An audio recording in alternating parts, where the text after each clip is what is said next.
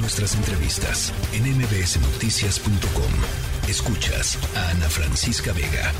Bueno, decenas de integrantes de eh, académicos, de personal de los centros públicos de investigación en el país y también de universidades eh, privadas em, emitieron un comunicado eh, dirigido a senadores y a diputados en donde están solicitando que se les escuche, que, que se oigan sus voces, que se escuchen sus voces, sus posiciones en torno a la iniciativa de la Ley General en materia de humanidades, ciencias, tecnologías e innovación.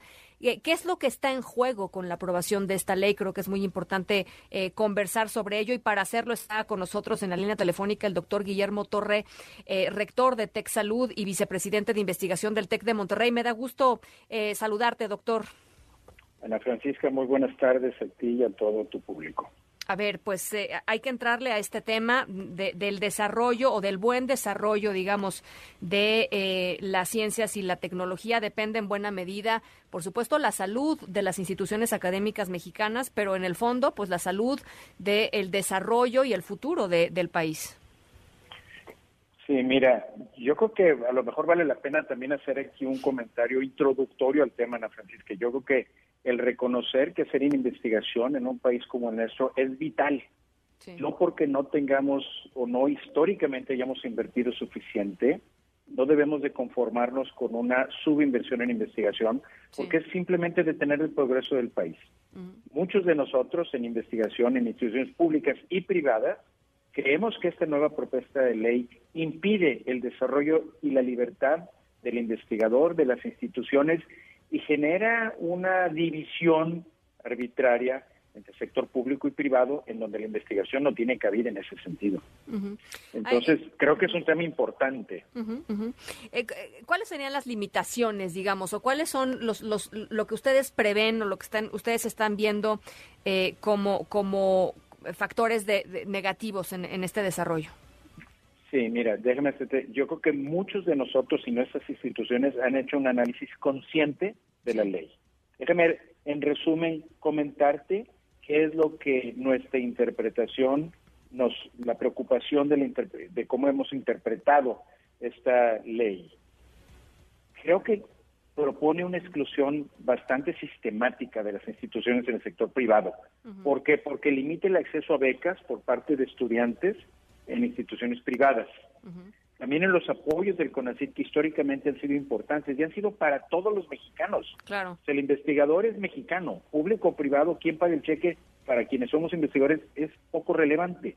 Y hoy a los investigadores en el sector, en las unidades privadas, se genera una separación divisoria que no, es, no tiene ningún otro fundamento que podemos entender más allá de continuar con una división en la cual la mayoría de los académicos no la vemos productiva ni buena. Y por último, el, en el acceso a recursos de CONACYT para realizar proyectos de investigación en las instituciones privadas, disminuye o quitaría la libertad de producción científica porque va a limitar los derechos de privacidad a quienes hayan utilizado recursos de CONACYT para crear nuevas ideas, nuevos proyectos. Y eso es parte fundamental de un investigador la creatividad que genere la posibilidad de una patente es un bien de la universidad y del investigador. Hoy el CONACYT quisiera centralizar eso y no lo vemos como algo bueno.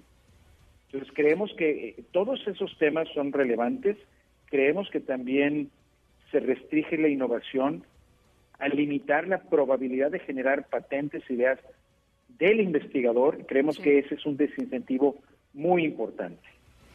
La innovación, a ver, este, en Monterrey lo saben muy bien, la innovación es, es la piedra angular del desarrollo, eh, Guillermo, no, no hay de otra. Eh, y para innovar hay que invertir, porque eh, por ahí de pronto puede haber buenas ideas, pero la innovación se trabaja, la innovación se construye, la innovación son unas, no, no, es, no, no, son de pronto cosas que suceden mágicamente, se, se construyen, digamos, entornos de innovación y eso cuesta.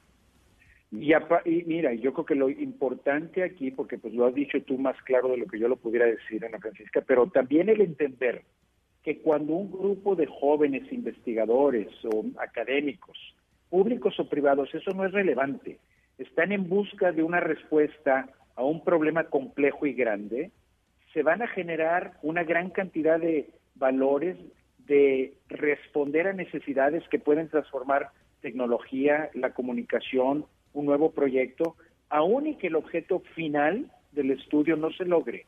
Entonces hay un beneficio enorme en buscar metas grandes en donde grupos interdisciplinarios busquen esas respuestas. Mira, te doy un ejemplo. en el TEC de Monterrey nosotros nosotros tenemos, o, bueno, te lo digo con mucho orgullo, no por mí, sino por la gente que trabaja dentro del TEC, nosotros somos la, tercera institución que publica artículos científicos en el país, indizados en Scopus.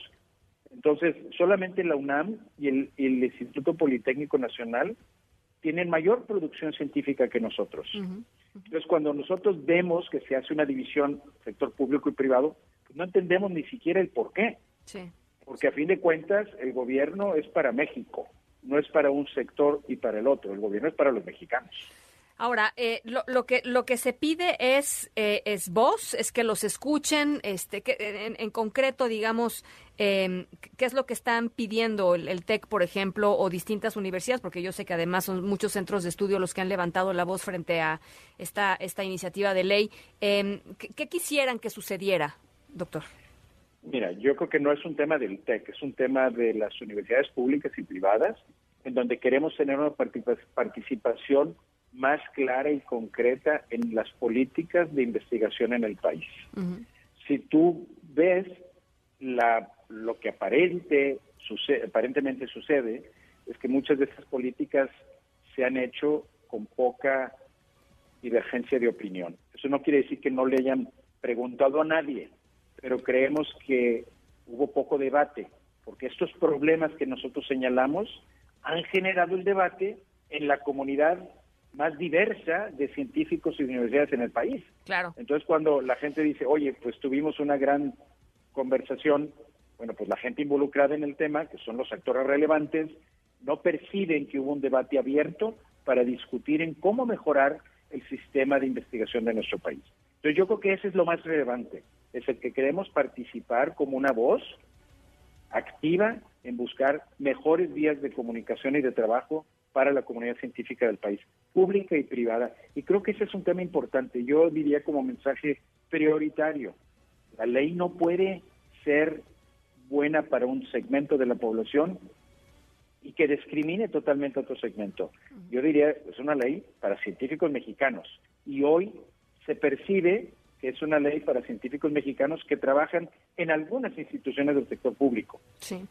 Eh, en algún en alguna ocasión, hace, hace eh, al, inicio, digamos, al arranque de la administración del presidente López Obrador, me tocó entrevistar a la doctora eh, Álvarez Bulla, la titular del CONACIT, em, y me llamó en ese momento mucho la atención, antes de que sucediera nada, antes de que supiéramos nada de los ventiladores y de todas estas cosas, de las vacunas, nada, al principio de la administración. Y, y, ella me decía, em, justamente, pues lo, que estás diciendo, doctor, que es Em, eh, eh, esta aproximación, digamos, a la, a la, ciencia, a la tecnología, esta aproximación a la investigación, esta aproximación a la, a la innovación en México va a cambiar.